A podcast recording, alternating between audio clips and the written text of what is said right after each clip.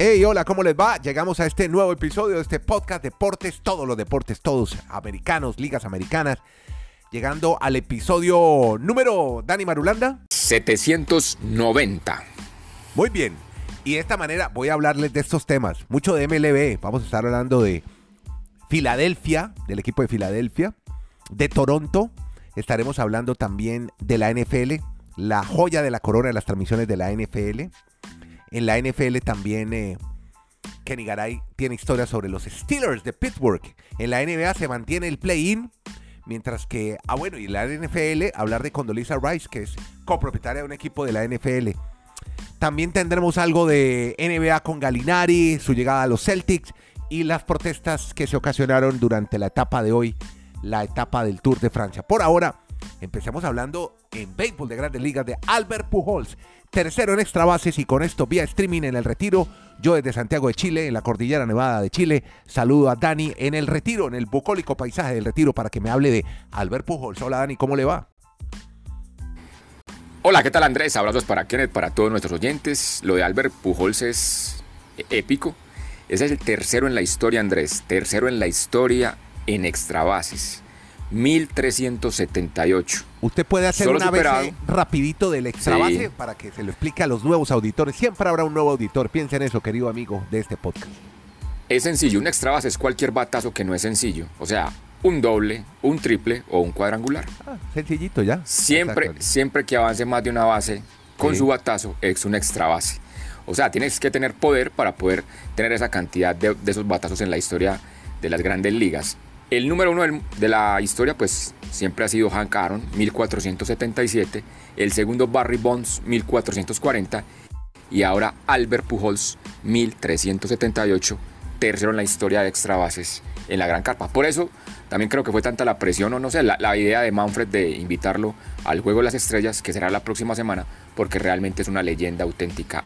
Albert Pujols su historia en las grandes ligas. Voy a saludar a Kenny Garay, está en Bristol, yo sigo en Chile, no me voy a mover acá por los, por los próximos 20 minutos, se los prometo, y saludo a Kenny en Bristol porque él me va a contar, ole Kenny, el paso a Canadá sigue complicado de Estados Unidos ahora por el tema del COVID, ¿cómo le va? ¿Cómo le va, don Andrés? Un abrazo desde Alaska hasta la Patagonia y desde Arica hasta Punta Arenas.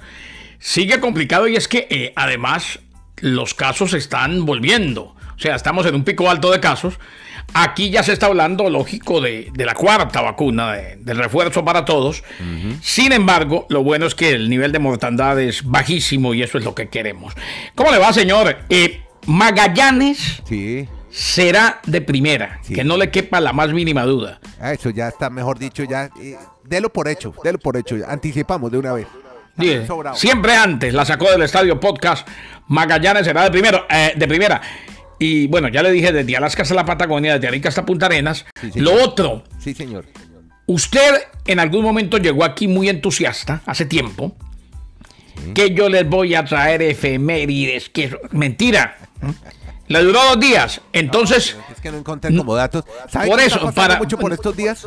Yo, yo no lo voy a hacer, pero como para que la gente lo recuerde y usted de pronto se vuelva a animar, le cuento que Julio César Chávez... Ah, cuente cumple hoy 60 años.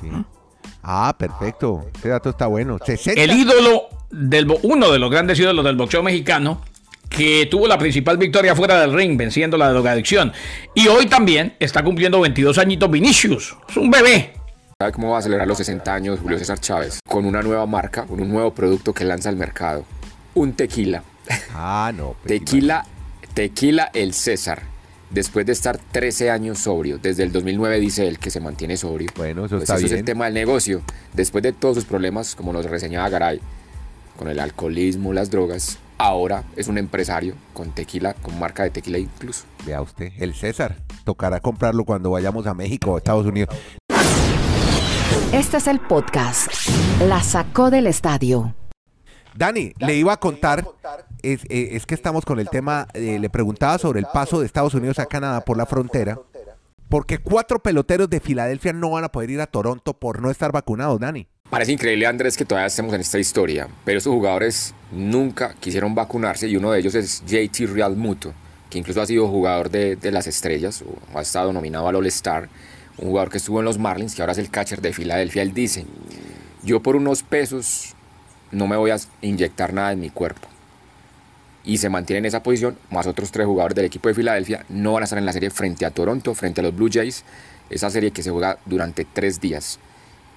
Ese es el reglamento que hay en, Canadá, siempre lo hemos explicado Andrés, y Filadelfia entonces se pierde de jugadores muy importantes en su lucha de, estar allí en puestos de comodín, pero ellos dicen, no nos vacunamos, es nuestra posición, y es el tema. claro, ¿qué, más los Djokovic eh, lideran un movimiento antivacunas, como hay mucha gente, es un movimiento muy grande además, no creen en las vacunas y también es muy respetable.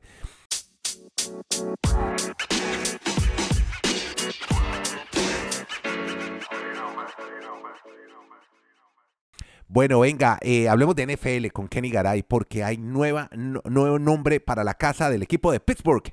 Definitivamente, Andrés, es que, ojo, eh, ustedes recuerdan que se llamaba Heinz Field por muchos años. Sí. Se llamó Heinz Field, el hogar de los Steelers de Pittsburgh, la casa de Ben Roethlisberger. Ahí se vivieron momentos inolvidables. Heinz por eh, la marca de salsa de tomate, de ketchup, ¿no? Sí, la recuerdo. Y creo que también y creo que también producen mostaza. Son varios productos, pero principalmente conocidos como la marca de ketchup. Fue desde su apertura en el 2001, cuando se le puso ese nombre. El estadio ahora se va a conocer o tendrá el nombre de Acrisure. Acrisure. Acrisure no se le puede poner a los perros calientes porque es una compañía de seguros. Ah, Acrisure. Acrisure Stadium o Acrisure Stadium es el nuevo nombre de la Casa de los Steelers de Pittsburgh. El nuevo acuerdo es por 15 años. No fueron revelados los términos. Acrisudia opera como uno de los 10 mejores corredores de seguros del mundo y ha aumentado sus ingresos a más de 3.800 millones en poco más de 8 años. Tiene los derechos de denominación de un estadio cubierto que está construyendo cerca de Palm Springs y ahora es Acrisure la nueva marca, el nuevo nombre del estadio de los Steelers de Pittsburgh queda atrás el Heinz Field, donde pasaron tantas cosas y tantos momentos imborrables se vivieron para los Steelers de Pittsburgh. La joya de la corona que queda por vender en la NFL en transmisiones es el Sunday Ticket. Ya. Una organización que tuvo, o un proyecto que estuvo durante dos décadas con DirecTV. Pues ha manifestado el comisionado de la NFL, el señor Roger Goodell, lo más probable está prácticamente a una firma de decir que se acaba la televisión convencional para ese producto y se van al streaming. Porque hay tres apuestas muy interesantes, las hemos contado en el podcast, Amazon Prime, Apple y Disney.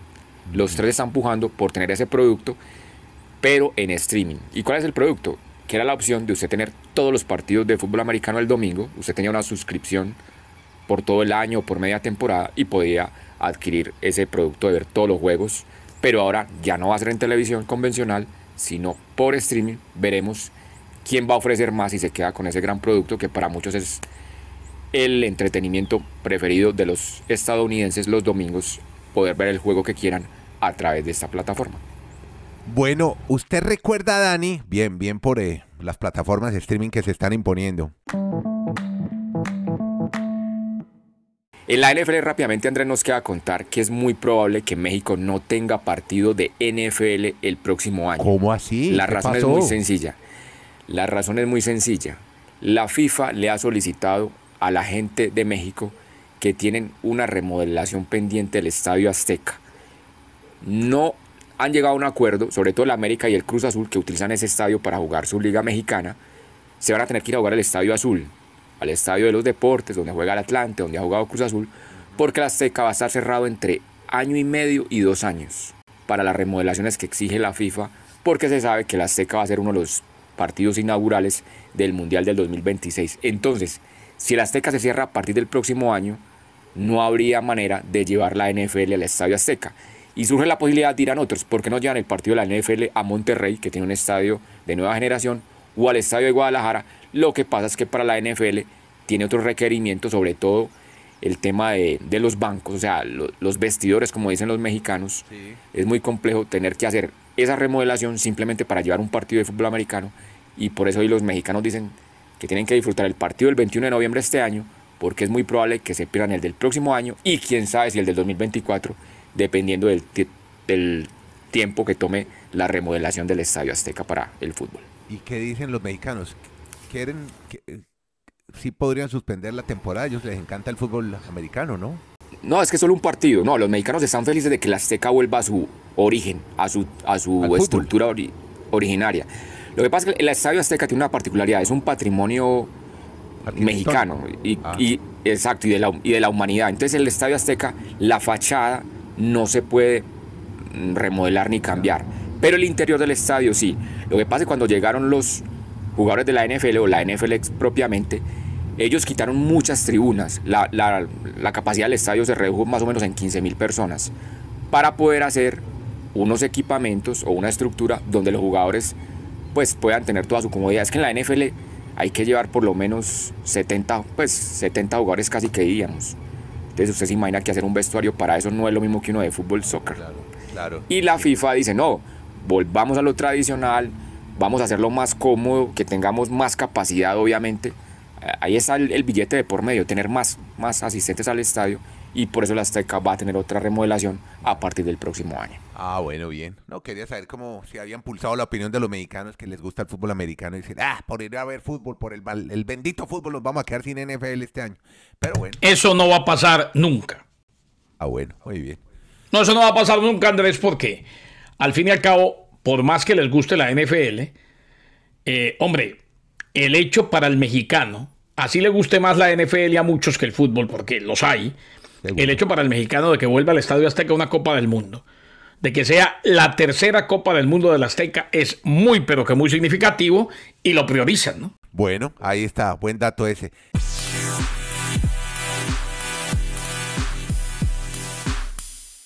Algo de NBA ya para el cierre y empecemos con Kenny. Usted eh, nos va a hablar de los play-in en la NBA. Claro, porque se viene Andrés la Junta de Gobernadores eh, de la NBA y haría permanente el play-in. Es viable inclusive, o se está decidiendo si es viable la creación de otro torneo a mitad de temporada. Se espera que la Junta apruebe el torneo play-in como parte regular de las futuras temporadas de las ligas. Recordemos, eso es al final, cuando cuatro equipos se disputan los dos últimos cupos en cada conferencia. La NBA había estado votando sobre la inclusión del play-in año tras año para la temporada 2020, 2021, 2021, 2022, pero el apoyo existe antes de las reuniones de propietarios en la liga de verano que se llevan a cabo por estos días para convertir la competencia en un evento regular. Se espera que se apruebe una regla que penalice también el tomar falta en los contraataques con un tiro libre y la posesión del balón por la infracción. El torneo de play-in ha crecido muchísimo en popularidad. Se espera que otro cambio en el calendario de la liga se pueda dar el torneo dentro de la temporada. Ese puede ser o ese todavía no está tan cerca de que lo aprueben, pero va a ser el tema de mayor discusión en las reuniones. El comisionado Silver y la liga han estado discutiendo el torneo durante la temporada y su impacto en el calendario. O sea, tener un torneo alterno, además de que se va a oficializar que el play-in está aquí para quedarse, eh, están discutiendo el hecho de tener un torneo alterno como se tiene en la WNBA, la Copa del Comisionado, o como se tiene en el fútbol con eventos como la Copa del Rey, la Pocal, la Copa FA. Andrés, venga, Andrés, ahora que estábamos hablando de la NBA y usted ayer nos preguntaba en el Twitter Space la situación de si Echenique jugaba o no. Ah, y sí, estaba cuente. muy errado, estaba muy errado. Sí está jugando. Yo estaba Ah. muy errado, pensé que no lo estaba. Sí está jugando porque la, la clave es la siguiente. Ese torneo se juega para jugadores que tengan menos de tres temporadas en la NBA. Entonces sí está jugando Echenique, incluso ya vimos algunas de sus acciones. Él está en la G League con el equipo de Capitals, pero está jugando con Washington. En dos partidos ya ha tenido actividad, aunque realmente no ha sido muy fulgurante su actuación. Incluso otros jugadores han tenido mejor participación, pero bueno, sí está participando en esta. Summer League de la NBA. Los que vimos la película, la, la película Garra, la de Adam Sandler, ahí juegan, donde sale Juancho Hernán Gómez, que creo que este año se quedó sin equipo. Quedó con papel en Hollywood, pero sin equipo en la NBA. Ese combine cuando lo juegan, ¿no es por estos días también o eso es cuando? No, no, gen- generalmente No. hay quienes están en el combine que no son drafteados, pero generalmente van es al draft. Los que están en el combine van al draft. Ah, ya, eso es lo que quería preguntar. Que yo pensé que era que entraran de, de una, con ese partido entraran al equipo, sin pasar por el draft. Que era lo que planteaba. No, no, no, es previo, no, es previo, es previo. Ese que menciona Dani se hace todos los años en Indianápolis. Perfecto, muy bien. Andrés, vea, es, es- es sencillo, es simplemente verlos antes del draft. Ya. Reitero, en la NFL se hace en marzo el combine y en abril es el draft. O sea, los que usted ya vio en el combine, venga, este tiene esas características, Ya. draftémoslo. O decepción alguno. La Alguno N- dice en el combine no lo vi tan bien, pensémoslo bien. Entonces no. Entonces lo mismo hace la NBA. Ya, ya entendí. Bueno, yo la película lo plantea mal, porque la película de una lo vi. Pero venga, ¿qué película fue la que estuvo viendo, No, Nieto? hombre, ¿Cómo? está en Netflix, se llama Garra, mírala. Garra, Adam garra, Sandler. garra, la, la- garra, garra a Adam Sandler. Ah, la de Pablo jugadores. Sí, está de moda en Sí, el sí, sí. 2022, para que no me eche vainas que estoy viendo Sí. películas. No, no, no, volvió- no, simple- simplemente que te iba a decir que, Mírala, que mírala. a veces las películas desinforman y no me gusta que veas no, tantas eso. películas. No, le mete ficción, claro, No, Hernán. para volverla más atractiva. Hernán, pero, eh, pero este muchacho español se volvió tan famoso con esa serie que ya no, no necesita trabajar en la NBA. Pues ya, Es como, es como, y, y ahí, aquí- ahí podemos traer a colación, Dani y Andrés, el tema de alguien que puse en una fotografía el otro día, de Rudy, al que le hicieron película de Notre Dame. Rudy apenas entró en tiempo basura en un partido. Sin embargo, se hizo tan famoso que cualquier ciudadano de a pie que no sepa la historia y lo vea, piensa que fue una leyenda de Notre Dame. Él se hizo leyenda, pero no porque jugara, sino por el corazón y todo lo que sufrió para al menos uniformarse y que su papá lo hubiera uniformado en un partido. Bueno, oiga, esa etapa del tour está buenísima, hermano. Está Camna ya en... Ah, no, ya no, ya volvió Pogachar. Bueno, y está Luis León Sánchez, va a ganar Lo, la etapa. lo más, lo más emocionante del Tour, Andrés, es la protesta. no, hombre, no. siete personas, siete personas. No, no, hombre, No, Andrés. Hoy todo, lo- vaya a ver los titulares del equipo, Claro, marca, todos los, toda la toda la protesta, Hoy, claro. hoy la tapa, hoy la portada es esa. Siete Pero- personas, entre ellas tres mujeres, se encadenaron Ajá. en una parte de la etapa, en la carretera, porque están abogando por el Mont Blanc, un sitio, pues obviamente por el tema de ecologistas, Claro.